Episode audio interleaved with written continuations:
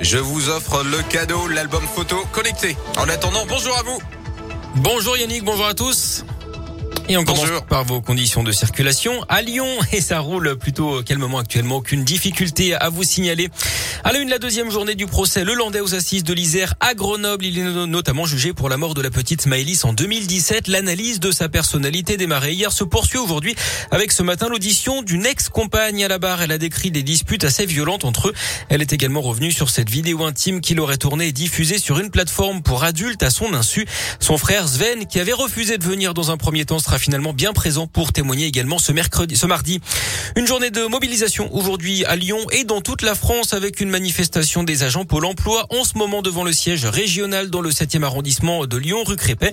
Ils veulent améliorer leurs conditions de travail et réclament des hausses de salaire. Cet après-midi, ce sont les personnels hein, du secteur social et médico-social qui sont appelés à cesser le travail. Rendez-vous à 14h entre la métropole et la préfecture à l'appel des syndicats sud et CGT qui lancent un SOS pour obtenir davantage de moyens.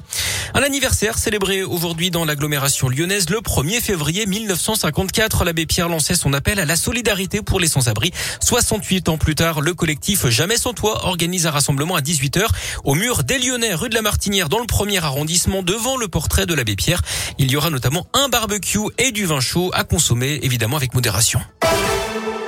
Les dirigeants d'Orpea dans le bureau de la ministre chargée de l'autonomie en ce moment, ils doivent répondre devant Brigitte Bourguignon d'accusations de maltraitance de résidents dans les maisons de retraite du groupe avec des repas rationnés, des soins d'hygiène et des prises en charge médicales négligées pour améliorer la rentabilité. Le gouvernement qui a annoncé ce matin qu'il lançait deux enquêtes, hein, dont l'une de l'inspection générale des finances. Les saisies de stupéfiants ont atteint des sommets l'an dernier. 115 tonnes de drogue interceptées par les douanes. C'est 30% d'augmentation en un an. Les saisies de cocaïne, par exemple, ont doublé hausse également des saisies de cannabis, d'héroïne et d'ecstasy. C'est notamment grâce aux contrôles qui ont été renforcés sur le commerce en ligne. L'actu sport à Lyon, c'est le foot avec Lyon-Marseille ce soir à huis clos à Dessine, match qui avait été interrompu en novembre dernier après un jet de bouteille sur Dimitri Payet.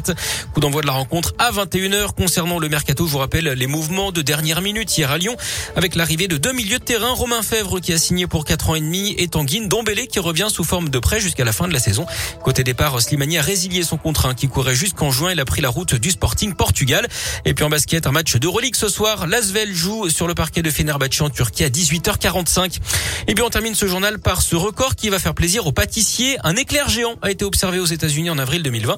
Record qui vient d'être homologué. Un éclair dans le ciel évidemment. Yannick, il a parcouru 768 km. Pour se faire une idée, c'est la distance à peu près entre Lyon et Rennes en Bretagne. L'éclair le plus long, lui, a duré plus de 17 secondes lors d'un orage en Amérique du Sud. C'était en juin 2020.